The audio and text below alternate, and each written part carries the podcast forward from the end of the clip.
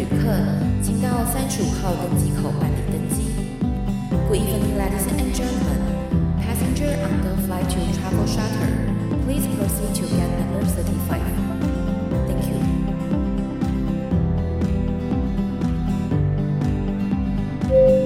各位贵宾，我们即将起飞，请确实扣好系紧您的安全带。谢谢。Ladies and gentlemen, we are ready for takeoff. Please make sure that your seatbelt is fastened. Thank you.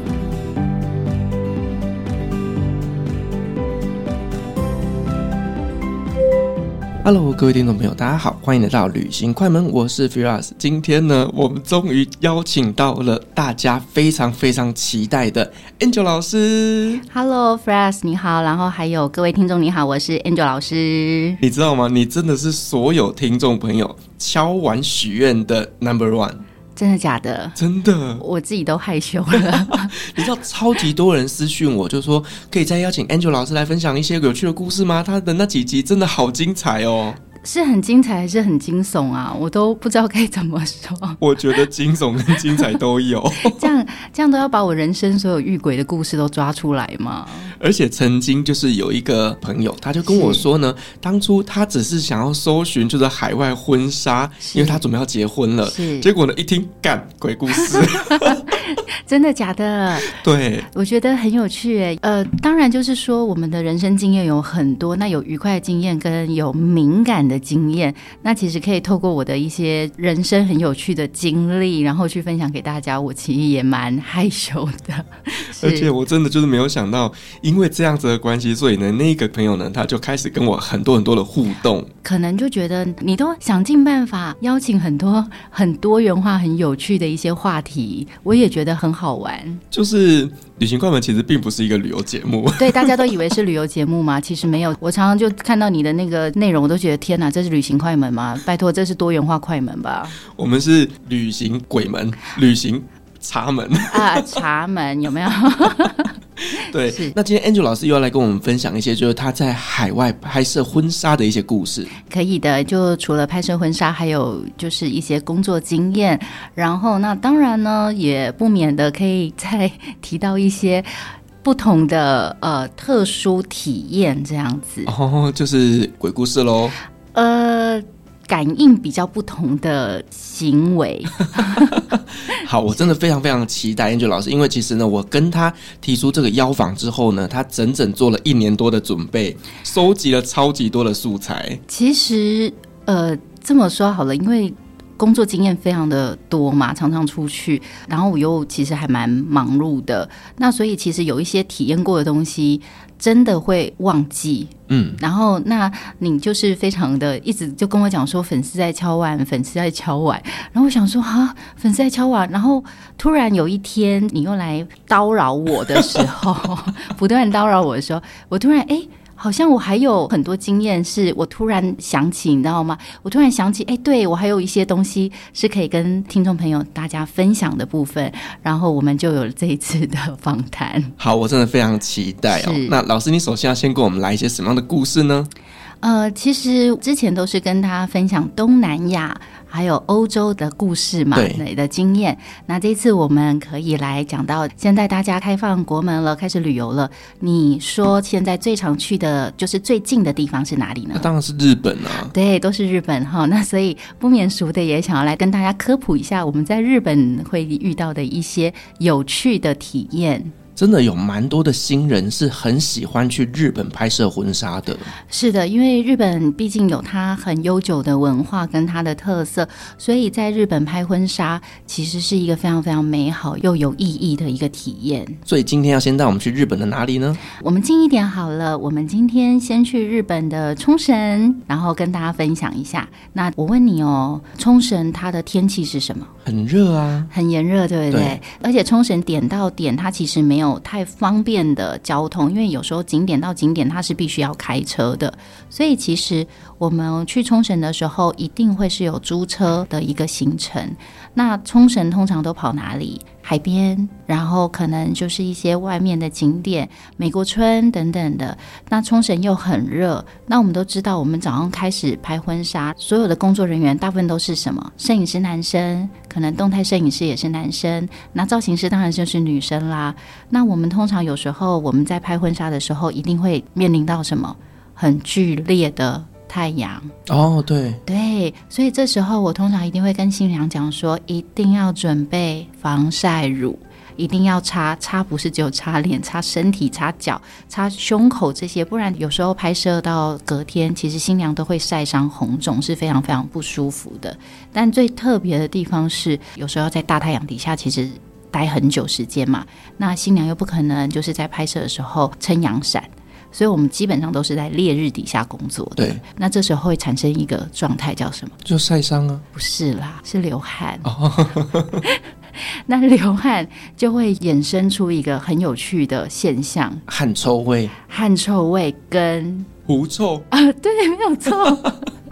我每次去冲绳拍婚纱，我就会有一个觉得很尴尬的地方，就是我们通常就是停车之后，车子一定是没有开空调，然后这时候大家其实就是挥汗如雨，然后呢，很尴尬的地方就会发现，我们一上车，整车全部都是狐臭。很尴尬的地方，有时候不只是男生，其实女生也会有这个现象。呃，我要坦白讲吼，我自己也会有，所以其实我会很注重、很注重体味这件事情，因为我很担心会有体味这件事情。所以呢，其实我出去的时候，我只要知道我这个地方会很多流汗的，我一定第一件事情我会很穿很宽松的衣服。第二件事情，我一定会准备那种你知道有那种擦狐臭的 瑞娜，不是瑞娜没有用，啊、真的、哦。会，我跟你讲，对挥汗如雨重症的人，那个只会越臭，很恶心。因为瑞娜是止汗，对，但它不是消臭啊。对，所以我就会准备，你知道有那种卖那种湿纸巾，嗯、日本有卖那种湿纸巾是除狐臭，然后香香的那种湿纸巾吗？真的假的？对，它是擦了身体会香的，但我们都拿来擦狐臭啊。嗯 其实我都会准备，所以其实我通常在拍摄的时候，我就觉得，哎呦，流汗了，哎呦，有一点味道，我自己的时候，然后我就会默默从我的小包包里面，我的叮当包里面掏出来，然后自己默默的把它处理一下。可是我是处理我自己啊。那这时候，如果我们到车上的时候，你知道那个车上会充满了什么？充满了炎热的空间以外，还会充斥了汗臭味。那汗臭味会结合什么？会结合男生衣服上面的。我们有时候衣服没有晒干那种味道，你知道吗？嗯，我知道，就是有个闷闷的那个味道，超臭，超臭，臭到你开窗户还想去死的那种感觉，你知道吗？超臭，然后这时候如果又结合狐臭，而且每个人的体会的狐臭其实不太一样。你知道那个车子里面有多精彩吗？然后你知道我还要假装很镇定，因为我心想说干，哎，我可以讲脏话吗？可以，哈啊。我干会不会是我？是不是会不会是我？但你又不能很明着就是低头闻狐臭，你知道吗？然后我就觉得看我腰会不会是我？可是我刚才擦过了，然后我就会默默，你知道吗？就是要把头默默的，然后肩膀默默的抬一点，然后。脸要默默的这样下来，好有画面哦！要默默的闻一下，闻的不知不觉，然后发现嗯。不是自己还好，那如果 不是自己的时候，你想说干是谁？可是这这很臭，而且全车大家都装镇定，你看得出来全车的人都装镇定哦。跟这电梯里放屁不是一样的吗？对，放闷屁，如果放响屁就算了，你知道吗？大家都放闷屁，你根本不知道是谁。然后，因为我们有长期配合的动态摄影师，他也会流汗啊。那他又是大辣辣的一个男生。那当我发现，哎，狐臭是从新娘身上飘出来的时候，你猜我会怎么做？默默的把湿纸巾递给他。我当然不会，我不会做这件事，因为这样子就是摆明打脸，说我知道他有狐臭嘛。不然我们这么精工的人，我们会做这种事吗？是，那不然你们怎么做？我会说干叉叉叉，我就会叫那个那个摄影师的名字。干你很臭哎、欸，你这很臭哎、欸，你不会擦一下吗？然后他就嗯，他就一脸就是关我屁事，我就汗臭而已啊。但是我们其实，在帮新娘。或者是新郎解围，哎，那个臭起来是消草，五告草，你知道各种汗臭，然后结合衣服的那种潮湿臭，再加上狐臭，然后可能今天一台车里面有很多人都有腋下的体味的时候，Oh my god，那个真的是很精彩耶！我只觉得动态摄影师真的很衰。没有办法，他是男生啊，而且我我跟他也很好啦。然后，但是他就是要为我背锅，你知道吗？嗯嗯嗯，不然这样子很尴尬，你不觉得吗？大家的脸都是一副就是干怎么那么臭？不能开窗户吗？开了，可是很热啊！哎，冲绳超热。我们一开始上车一定会开窗户，因为里面很闷。对。然后可是开一开开一开，要把窗户关起来啊，因为冷气啊。那你知道，其实我们通常租车的时候是新郎开车嘛？那新娘她是大蓬裙礼服，那她会坐哪里？她坐副驾。副驾，那副驾有冷气风口。对，哦，往后吹。敢更丑。然后我们后面的人就萧草。我跟你讲，新娘自己闻不到自己的味道，我们又不敢讲，而且因为很热嘛。然后有些比较可爱一点的新娘，她会把风口直接就对她的身上吹哦。然后我们就后面就一直闻到，天哪，可以不要这么原汁原味吗？一直往后面吹过来。但新娘真的很热，她没办法。对，我也不希望新娘流汗，所以她她吹我都觉得很很 OK，因为我很怕她流汗，你知道吗？但是你知道，就是我我那时候脑袋跟我们后面工作人员脑袋就会有各种，你知道各种小人在打架，要不要讲？干，要不要讲？讲了很尴尬，但是不讲我们又臭死，那怎么办？怎么办？怎么办？那我曾经有一次呢，我去那边我自己都会带扇子，你知道吗？我我用无声的抗议。我就拼命扇自己，就说：“哦，怎么那么热？哦，有什么味道？好，有点热。哎，真的很臭。”然后我就心想说：“我都觉得我有体味了，那你们有体味的人可以处理一下吗？应该有一点，就是自知之明，不是要有点嗅觉。那已经不是自知之明这件事情处理了，你要有嗅觉啊。”你没有嗅觉，你老公有没有嗅觉？到底为什么？还是你老公烟瘾抽很大？你知道抽烟的人比那个嗅觉都没有很好，你知道吗？搞不好她老公就喜欢这个味。哎，这有可能哦。你知道我们是彩妆师，我们在帮人家做造型的时候，其实你知道嘎吱窝都会抬起来。所以我都很注意，很注意。其实我都很注意，所以我的包包里面包含，你知道，我连出去工作，我们造型师的小围裙里面，其实我都有处理体味的酒精湿纸巾，或者是有那种芳香的湿纸巾、凉感湿纸巾这样子的，其他都有除臭的功能。拜托，请善用它好吗？这种东西我们已经非常非常的普及了，OK，各位听众，这个真的是社交礼仪啦！你自己觉得 OK，不见得代表别人就要接受你的这种味道。但我觉得台湾人很有礼貌，嗯，我们通常不会说哦，对，你知道我们在后座脸部都扭曲了吗？脸部真的都扭曲了，但是我们还是会非常有礼貌，而不会就是说，呃，你处理一下。那当然啦，其实如果我有遇到，就是新娘是真的，她比较开放、比较开朗的，她不是属于害羞型的，或是比较不是属于公主型的新娘，就是人设没有这么高的那种，你知道？我其实还是会讲，我会偷偷塞给她，我说：“哎，宝贝，很热，擦一下。”哦，我不会跟她讲说：“宝贝，很臭，擦一下。”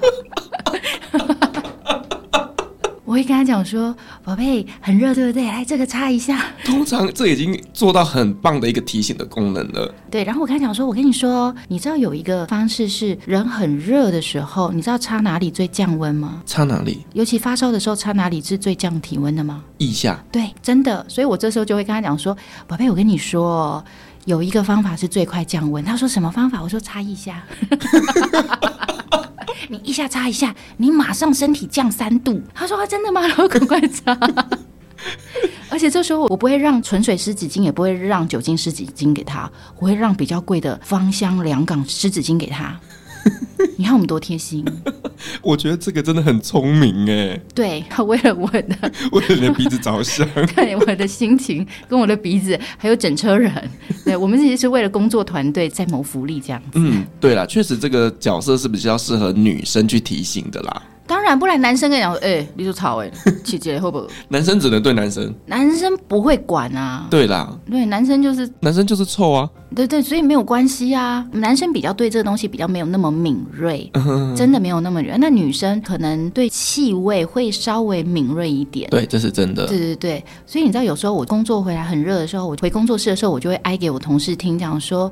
哎、欸，我很臭哎、欸，我怎么样？他说没有啊，我没有闻到，我就我就会嘎吱窝掺过去的时候，你给我闻，然后就闻了一下，他也凑过来闻，就没有啊。如果我心想说，是我嗅觉敏感吗？但我觉得是好的，因为 毕竟我自己是真的。会有味道，嗯，可是因为我是彩妆造型师，我又没有办法做手术去处理，因为如果用手术去处理腋下流汗的部分，很多时候它的汗腺可能会跑到手汗或者是其他地方。可是因为我是造型师，我的手是尽量不要流汗的状态，这样对我在彩妆造型或做发型的时候会有很大的影响。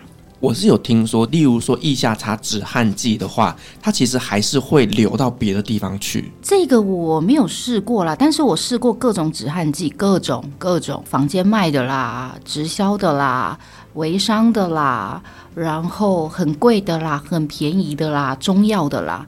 你当我没有试过吗？嗯、能不臭，我们当然不要臭啊。但我跟你讲，前面可能三天到一个礼拜都有用。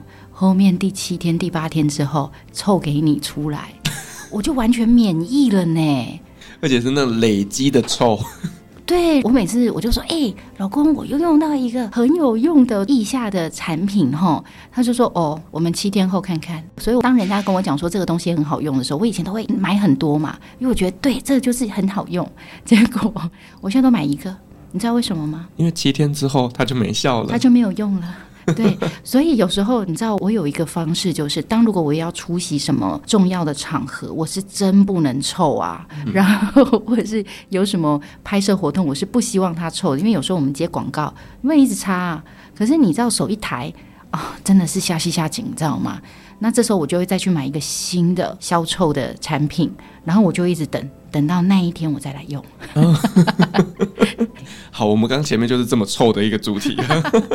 那你刚刚有提到，就是说你们在冲绳那边都是租车自驾嘛？所以说你们每次出去都是这样子包一台车去到处走吗？你以为有这么幸福吗？难道不是吗？当然没有啊，因为其实有像有一些地方，它比较没有那么适合租车的地方。比喻好了，比如说像布拉格，它。有一些景点是比较近的，那它就是搭公车或者是搭计程车就可以到了，我们就不会租车，因为租车可能还要找停车位。嗯，可是像像日本东京来讲的话，它景点之间其实感觉好像蛮近，但实际上又蛮远的。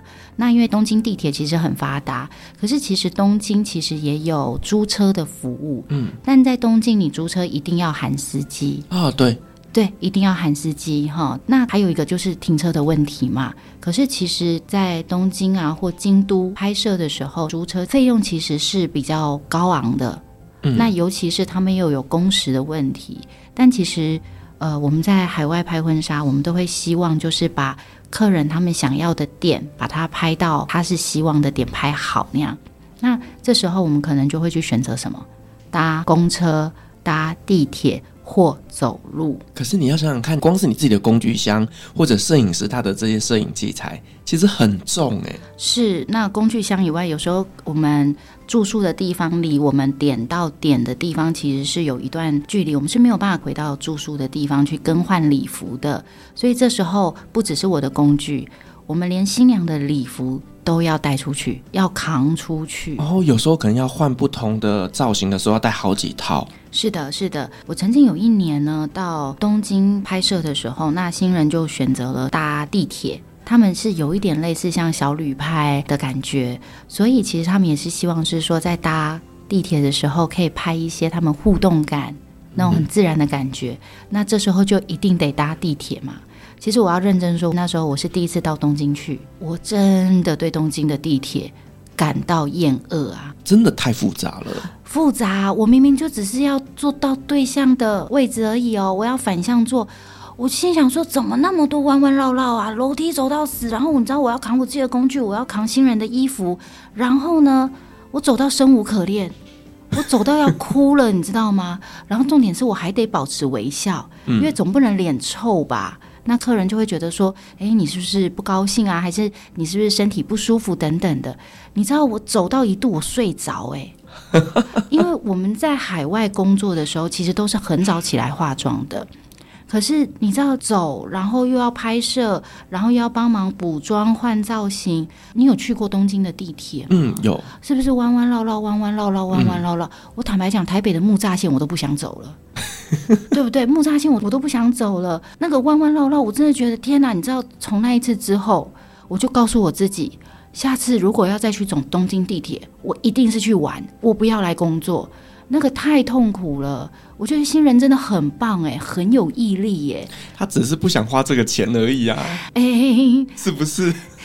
不好说，就应该是说每个人的预算不同啦。那他想要拍摄的场景也不一样，有些他可能就觉得点到点拍完就走，拍完就走，那他可以租车。嗯，可是如果他希望用旅拍的方式，可能这个红绿灯啊，这个路口啊，这个店面啊，觉得很美啊，很有日本的感觉。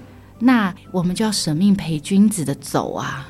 真的是整死彩妆师哎，其实是哎。然后你知道又提礼服箱嘛？那你要知道地铁其实是很拥挤的。你能想象我们大包小包，然后一挤进去，还要把箱子挤上去，那个真的是要脚快手也要快，还要一直跟人家对不起。那真的是，我心里想说，我赚这个钱真的是很悲伤。那新娘也是穿着礼服上去挤吗？是啊。哇，是不是很有趣？是，对，你敢吗？你敢穿那个西装，然后就是你知道拿个捧花，然后旁边站一个穿着礼服的新娘那样子挤地铁吗？我觉得我不会做这种事。为什么？因为我觉得大家都会在盯着我看。对，大家都盯着你看啊。对，然后呢？太尴尬了啊！你不会觉得很棒吗？我不会，可是有人会觉得很棒啊。哦，就是想要成为目光焦点的公主们。呃，有有有，的确也有。可是我没有觉得这件事情不好，我觉得这件事情也很好。只是我对走路这件事情有一点点，可能你知道，我我年纪也大了，有一点点小娇气。说穿了，其实你才是公主啊！其实我才是公主。哎、欸，你知道我每次去京都啊，然后还有去东京、大阪，我就算准备多好的鞋，我脚就是娇气，我就是一定会踩出水泡。而且水泡不只是后脚跟的水泡，后脚跟的水泡那个可以用贴防止起水泡。你知道我都是小拇指跟大拇指踩出水泡。哇！因为可能脚趾头的肉比较多，有没有？所以我是无名指踩到小拇指的肉，然后食指压到大拇指的肉，所以我每次去一定会踩出水泡，然后我就会默默把水泡挤破，然后缠胶带。我每次回台湾的时候，我的脚趾头一定会有一二三四五六七八八个八个绷带，一定是把我的大拇指跟小拇指全部都缠起来。对，哪有娇气？我都踩出水泡了，还继续走路，我也不会跟家长说我踩出水泡了，我明天要租车，不管。啊，不行吗？我们还是你要不要考虑换个鞋子啊？我觉得搞不好是鞋子的问题。我换过各种鞋子，不是鞋子的问题，是我的脚型。哦，对我们的脚就是你知道，娇气不能走路。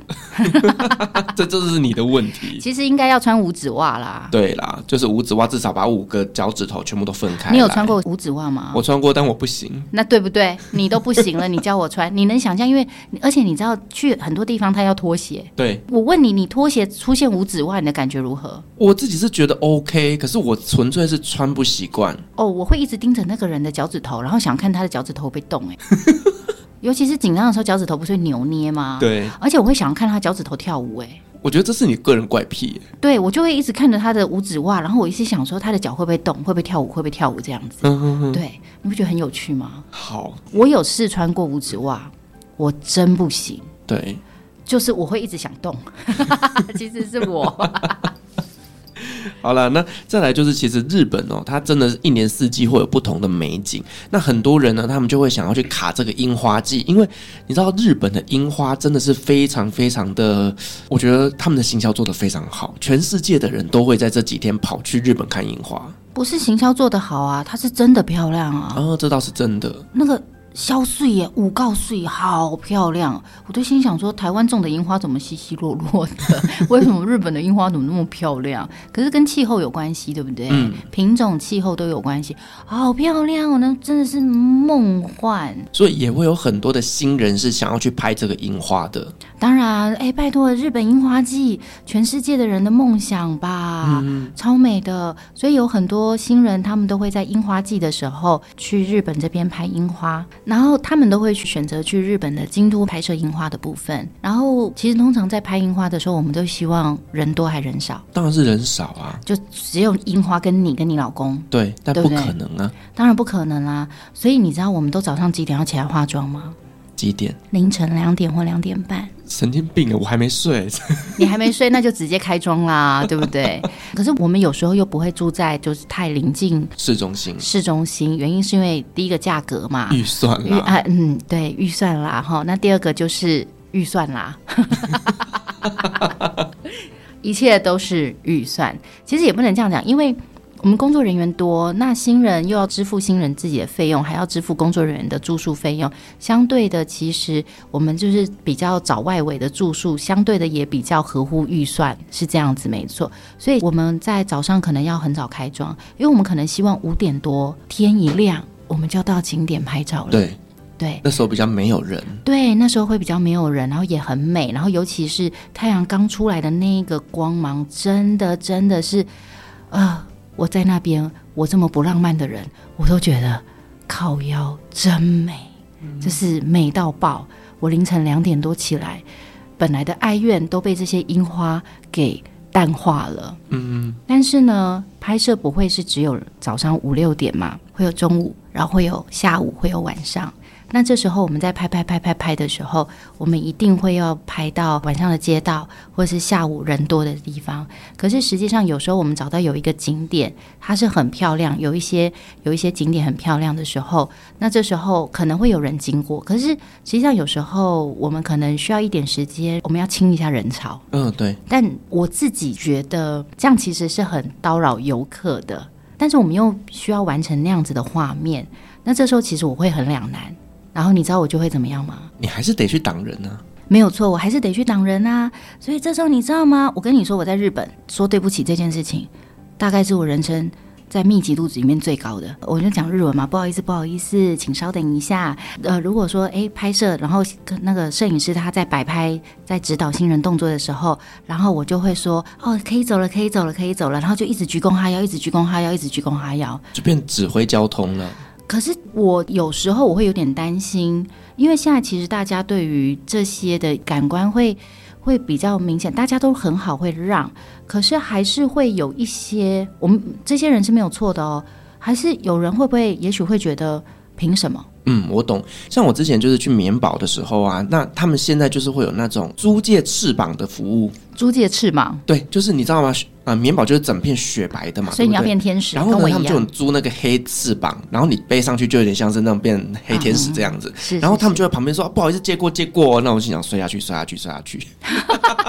因为他们都喜欢在那个悬崖旁边拍照。我说：“摔下去，摔下去。”风很大，风很大，风很大，然后瞬间就是风阻这样砰就下去了。对，你就下去当黑天使吧，下地狱去吧。对，就像你说的，就是我觉得这是我的工作。嗯。我得要去协助这件事情完美完成，可是另外一个的，我又会觉得说，我对游客又觉得很抱歉，所以其实这时候我会更有礼貌的跟大家说道歉，不好意思，请稍等一下，等等的这样子。但我说关我屁事。但是你就是去工作的啊，又不可能说等呃照片拍完之后再去 P 图把人 P 掉。哦，这个不要，这个不要，这个就是害死摄影师，而且 P 起来也不好看。对啊。哦，还有一个概念，如果今天新人他对我很客气说，Angel 不好意思，麻烦你了，我爽哦，我一切的哀怨都没有了。嗯。可是也许会有一种新人是，他认为你是应该的。啊，我付钱了。呃，我不知道他有没有觉得他付钱了是这样感觉，可是他没有感谢，我就会觉得。林北应该哦干，我就想，嗯，我应该的哦。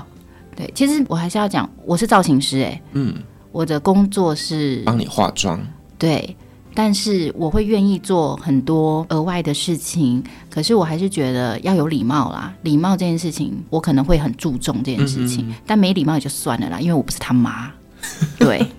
算了，就这样。Anyway，是对我我我觉得就是你要在这种大热门的时间出去拍照，就一定都是人山人海。是的，那新人一定会想要完成美好的梦想，我们也很想要，因为完成一个美丽的画面，我们看到我们也很开心。嗯，新人开心，我们也很开心。其实某些时候，我们比新人还想要完成。美丽的画面这件事情，这是非常非常毋庸置疑的，对，不然我们其实也不会工作这么满嘛。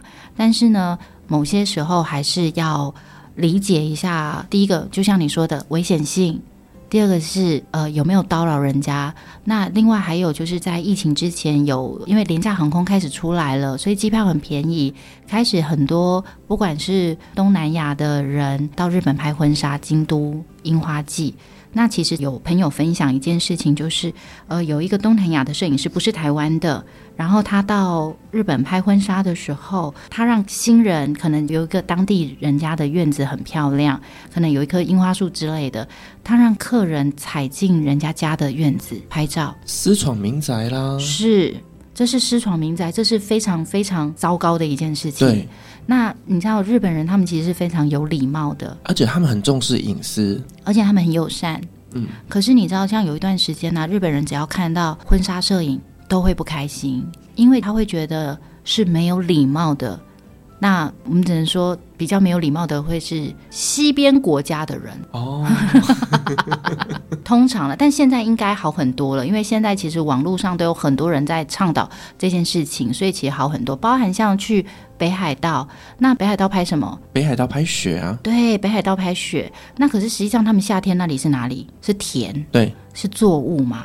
那很多时候新人为了要拍照，他可能会踩进哪里？踩进别人的田里面，对别人的田，虽然你以为你踩的是雪，可是你可能把人家的庄稼给踩坏了。甚至是在日本，以前不会围封锁线哦，现在会围封锁线，然后写中文说“请勿越界”，这个是田，类似这样子的警告标语。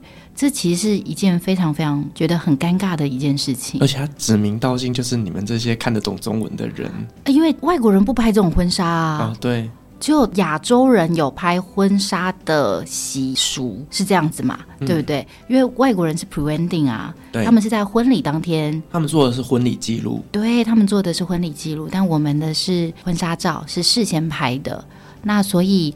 我们还是要呼吁大家哈，我们想要完成美好的画面，这是非常棒的。可是到每一个国家拍摄的时候，我们还是要注重一下当地的人文风俗，然后生活习惯，跟不要去不自觉的破坏到。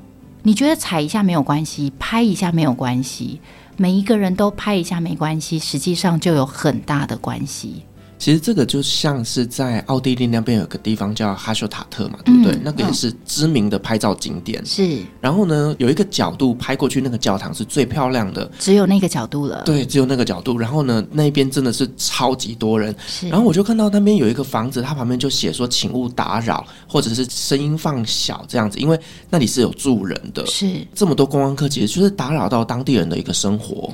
对啊，我们去观光是我们要去体会跟享受当地的人文风俗，还有风景，可是不代表。我们要去破坏当地的环境，然后跟当地的宁静这样子的一个状态。嗯，对，对，还是要互相尊重。是，对。那你刚刚有提到，就是说呢，我们去北海道那边拍雪，但其实我自己哦，对于这种在冰天雪地上面拍照，我都觉得很常会遇到，就是照相机坏掉或干嘛的。对啊，你们去到很冷的地方，你们的手机是不是都宕机？对。最长的嘛，对不对？就那个电池突然间就不会动了。你的手机是哪一家的？我是 iPhone 啊。你是 iPhone 对不对？对。你有去过很冷很冷的地方的时候，你要开手机拍照的时候，手机当掉吗？我自己曾经在芬兰的时候是，可是因为芬兰那时候是零下三十几度，所以它当掉，我觉得是合理的。是我跟你说，我用三星，嗯，然后呢，我只要到很冷的地方，全部的人都只能仰赖我的手机了。哦，所以只剩下你的手机是活着。摄影师是 iPhone 嘛？新人也大部分用 iPhone 啊？那因为我造型师，我我喜欢三星拍照。我们这样讲好了，iPhone 的镜头偏蓝，然后三星的镜头偏黄。所以其实以拍人像的温暖度来讲，哈，写实程度当然偏蓝的会比较写实，嗯，但是我们在拍人像来讲的话，三星的只要带一点黄的镜头会比较适合，对，所以我会惯性拿三星的手机。那你知道三星的手机很特别，你看到他们那边全部都死档哦，就我可以活，然后我就会觉得你看爽。三星，然后我就会被那个你知道吗？就会被摄影师嗤之以鼻。有一次我们在拍摄的时候，呃，我们基本上都要荒郊野外哈，然后好像快到青池那边，然后我们有一次拍一个很荒郊野外的地方，那也是拍一片雪一片树。然后那时候下大雪刚下完，所以你知道雪会很怎样？很软很绵。嗯。那摄影师在拍照，然后我在旁边干嘛？玩手机。玩手机没有啦，玩什么手机？冷的冷死了，手根本不想拿出来。嗯。手机是放口袋，OK，放外套口袋。我在玩雪天使的游戏。哦，你说躺在雪地上，然后那个双手双脚 双手一直挥，然后还有玩那个你知道找那个漂亮的雪绵绵的雪，我就一个一个打洞。袖珍不是不是袖珍，我是身体整个趴下去，我就找你知道，因为它就是一大片嘛，然后呢，我就去每一片从后面这样直接躺下去哦，然后躺下去了，是不是就一个洞？嗯，然后很开心哦，然后再站起来，然后再跑去他旁边，然后再躺下去，再一个洞。我觉得像我们在台湾比较少看到雪的，对，真的看到这整片雪白的雪景，就是这么兴奋，就真的很开心啊！那时候就我第一次去，你知道吗？然后就一直躺，一直躺，一直躺，就一直打洞、打洞、打洞、打洞。好，然后这时候拍摄结束了嘛，然后我们就很开心，耶，好冷哦，可以上车了。结果上车开开开开开开，开到快到市区的时候，我突然干，我的手机嘞，你呀嘞，我怎么找不到？到处找手机哦，然后拜托人家打电话，我的手机有通。没有响，掉在雪里面，没有错。我就想说，靠腰掉到雪里面，然后我就赶快请摄影师载我回去，你知道吗？我心想说，要死了，这是找得到你，因为为什么？因为开始下雪了哦，那个洞全部都被填满了，你知道吗？对，你知道我用狂奔的方式跑到我们刚刚我在打洞的那些地方，那我就赶快跟摄影师借手机，因为上车了嘛，温暖了，手机可以动了，打我的手机。我跟你说，你猜怎么着？它响了。嗯，我的三星手机在雪地里面，大概零下负十几度的雪地里面，哈，待了差不多应该超过半个小时哦。它手机居然会响，哎，你不觉得以后你去寒冷地带，你就是要带一只有可能会爆炸的手机？因为我跟你说，他们每次都笑我说会爆炸哦，然后我就说嗯哦，然后我就落了，你知道吗？之后我上车的时候，我说你看吧，会爆炸的手机果然适合来到很特别的寒冷国家。这期节目不是三星夜配，不不是不是绝对不是。但我们要讲说，现在的稳定度还是很好啦。嗯，那个会爆炸可能是使用习惯的问题，有没有洗白一下？我们没有对产业攻击哦。对啦，就是就像你讲的，可能真的是在这种冰天雪地的时候，特别适合用三星的。呃，就是宕机几率比较低啦。对，不然你知道你们 iPhone 在很冷的地方，你们可能出门是一百趴电嘛？对，你们会瞬间降到五趴，掉超快。对，啪就下去了。嗯、然后你就看到那个摄影师，然后我的手机没电，我手机没电了。对，然后我就说，哦，我还有八十。你知道，就是在这种冰天雪地的时候，iPhone 啊，尿袋都插好插满。是，没错。然后我就，哦，我还有八十，我都很温暖呢。因为它随时会爆炸。对，而且你知道，我们我们在雪地拍摄，我们手机一定放哪里？放口袋啊。其实没有，我都会放那个里面内袋里面，哦、因为比较温暖啊。对对对。我们要用我们的胸口温暖它。然后呢，啊，我突然想到一件事情，可以跟你分享。这个就是有一点有趣的灵异事件了哦，精彩的来了！哎，这个发生在我自己个人身上。我有一次去北海道，那我住的是旭川市车站对面的一间饭店。嗯，那我要说那间饭店其实还蛮舒服的。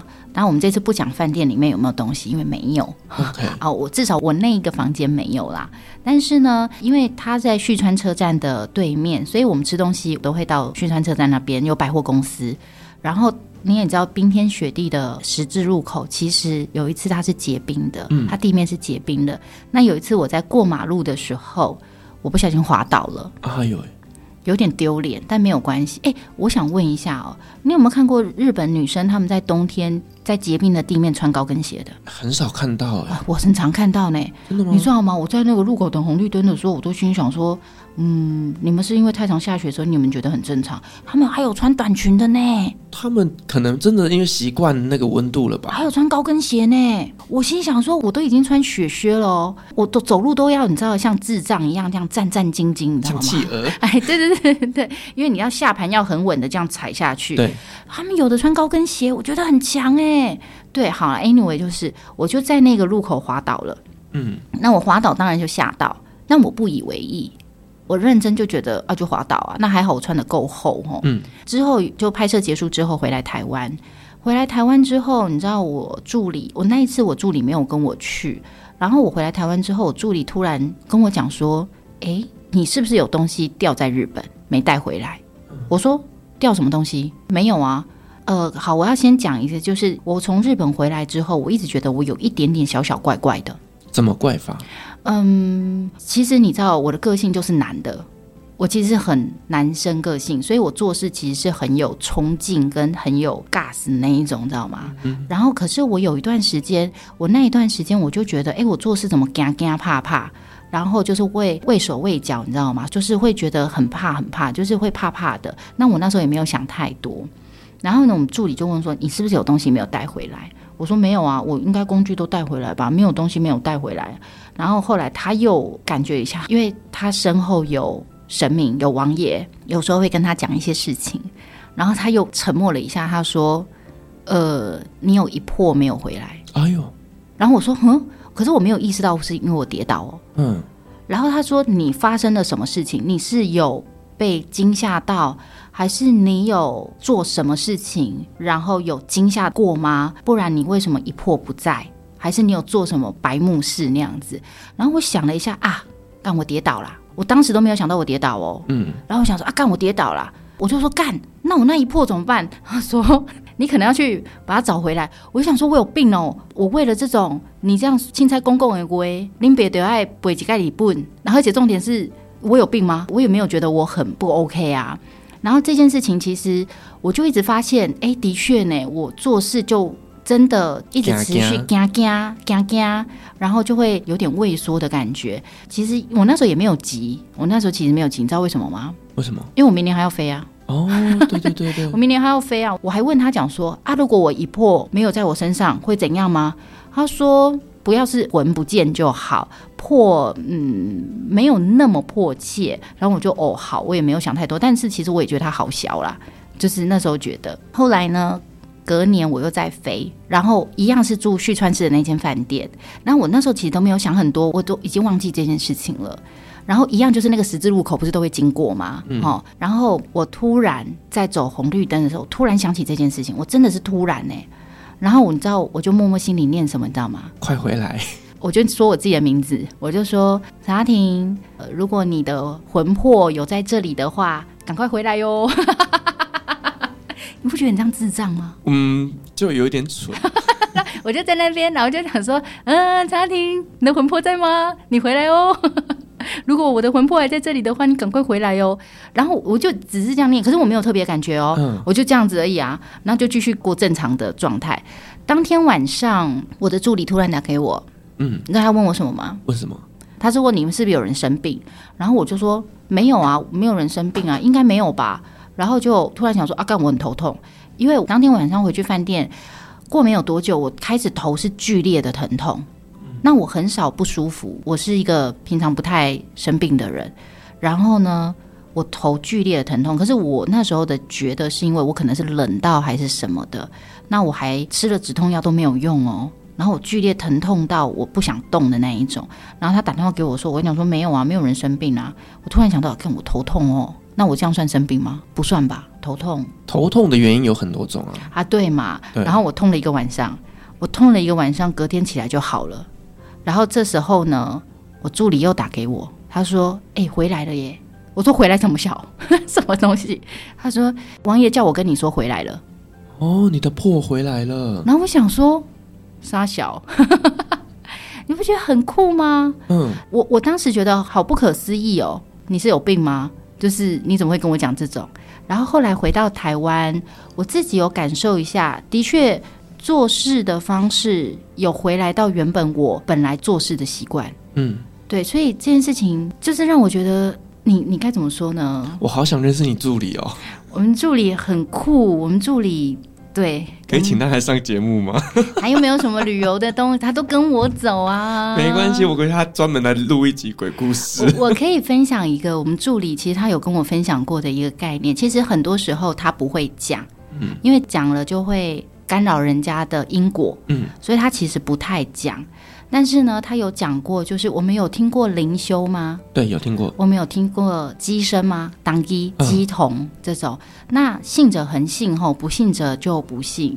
但实际上，在我助理他本身，他是很抗拒这件事情的，因为他并不是先天的体质，他是后天被安排的功课，哦，还是被王爷选中的。对，但是他是一直在跟王爷画巴拉 K，你知道吗？他是抗拒这件事情的，呃，他有跟我分享过，神明的代言人是不是要挡机上身？对，实际上他有跟我分享过说，他们这种上身是你的意识会被神明带走，然后神明会用你的身体，然后他会把他要表达的事情用潜意识告诉你，然后你会直觉性的会讲出这句话。嗯，但是入机这件事情有分几分？你懂？入乩一分还是入乩十分？入乩十分是你的身体、你的意识完全被神明掌控了，嗯，就由神明去做这件事情。但是入乩如果只有一分呢，就是代表神明告诉你的东西，你只是隐约大概有感觉，但是实际上讲出来的话，有可能会结合到本身机身或是灵修他本人。他个人的意识，那所以他会很抗拒的原因，是因为他不确定他所听到的这件事情所讲出来的这句话有多少是神明的意识，有多少是他自己想要引导你的角度。所以这件事情大家都要理解。这件事情你说我信不信？嗯，经历那么多吼，不信也很难不信了，哦，不信也相信了。可是。我们要知道，就是大家，嗯，你知道岁月增长吼，我以前都说，为什么拜拜的都是老人？你知道为什么吗？因为信仰，因为迷信。当然不是啊，我年轻的时候也不信啊。嗯，啊，为什么现在会还是你知道，还是尊重一下？哦，因为经历过的事情多了。对，因为经历过的事情多了，所以拜拜是老人的原因，是因为老人有经历过，年轻人还很年轻，还没有经历过。嗯，哦，初生之犊不畏虎的概念嘛。对啊，好，那另外再跟。跟大家讲一件事情，我那时候有问他说，我为什么我的破不会飞回来找我？为什么？他说他就只能待在那里啊，变地缚灵的、欸，有一点地缚灵哦，嗯、没错，你答对，哎、欸，你是不是有研究？我听过的故事也蛮多的。对，如果我不再找他，他可能就在那里喽。嗯，因为还好我丢的破似乎不是那么重要哦，所以影响还要不然还有一件事情，是因为我的灵魂很强大。你知道，灵魂有强大的灵魂跟意识比较薄弱的灵魂。嗯，对，那因为我们就是嗯、呃，可能也叽歪哈，所以我们很强大，我们的灵魂还蛮强大的。可是地缚灵的概念可以跟大家分享，又要再讲。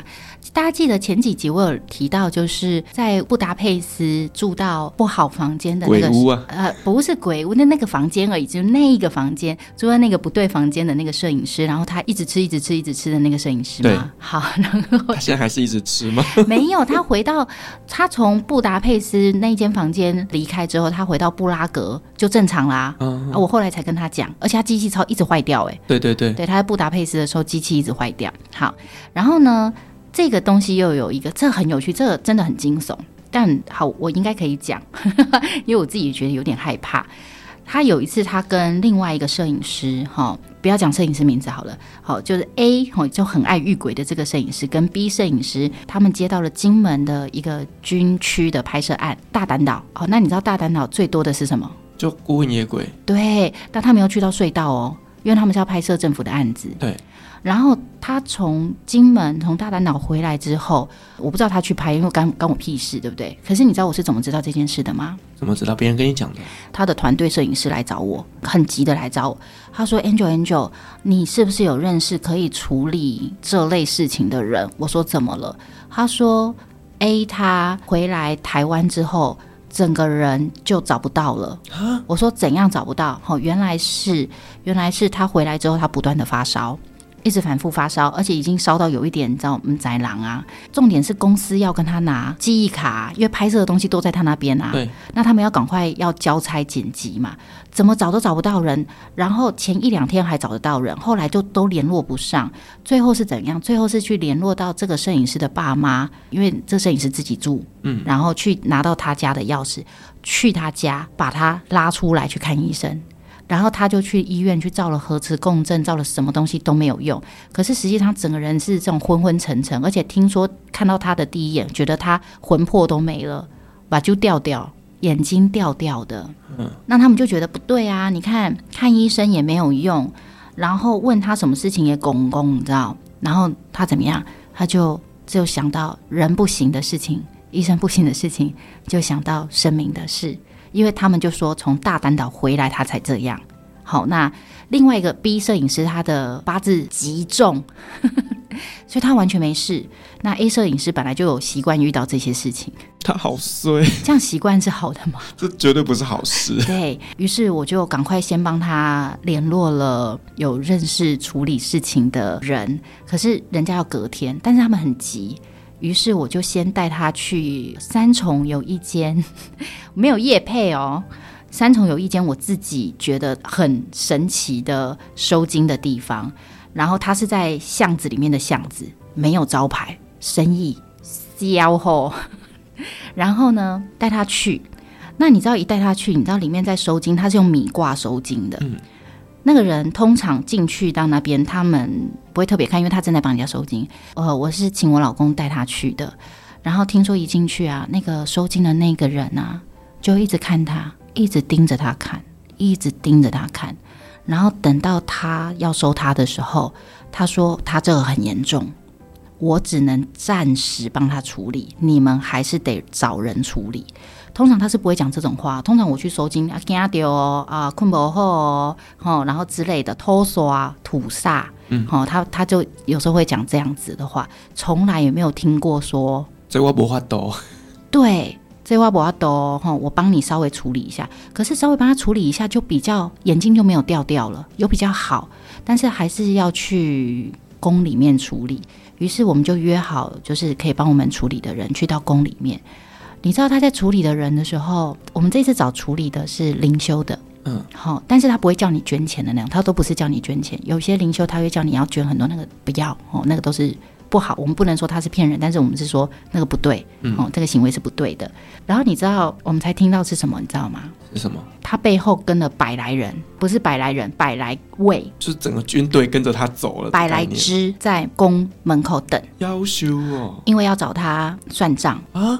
嗯，是他上辈子的债啊、呃，不知道是上辈子还是前几辈子。他是一个类似像土匪头子哦，然后屠村，就是听故事是这样子。嗯、可是平常如果你没有去到那个地点，他这辈子都不会来找你。嗯，那我们要知道，就是地缚灵，就是你的所谓的冤亲债主。也许你世界各地都有冤亲债主。假设如果我好了，我可能在突尼西亚有冤亲债主。可是我这辈子应该不会去突尼西亚，我不知道哈。万一我去了，他遇到我了，他是可以拿通行证跟着我的哦，就跟你回来，他是可以的哦。那当然也要分轻症跟重症，轻一点他是让你生一点病，让你出一点小意外，让你不是那么顺利，哦，那个是小小的。可是如果今天是他是真的跟你有很大的渊源，他是可以跟着你回来的。原来如此，对，不知道哦。所以我在土耳其那边有一堆冤亲债主，才会发生这么多奇怪的事情。难怪你那么爱去土耳其，因为你要还债，你知道吗？所以我就是上辈子我在土耳其杀烧掳掠。应该不是上辈子啊，应该是上上上上上辈子啦。因为你上辈子如果说是这样子的话，要杀伤掳掠的话，应该你早就被关起来了。可是可以到处理掉那么多人。应该都是比较动荡不安的年代，嗯、那所以我们那个摄影师，你知道人家是要找他，就是算账的，真的是据说百来位，嗯，对，然后到最后是跟他们谈条件，OK，因为这种东西处理有分，基本上比较粗略一点，两种处理方式。第一个功力很高的，就跟你谈条件，你要不要接受？不接受，直接把你们灭掉，嗯，那是功力很高，人家又愿意帮你处理。第二种就是。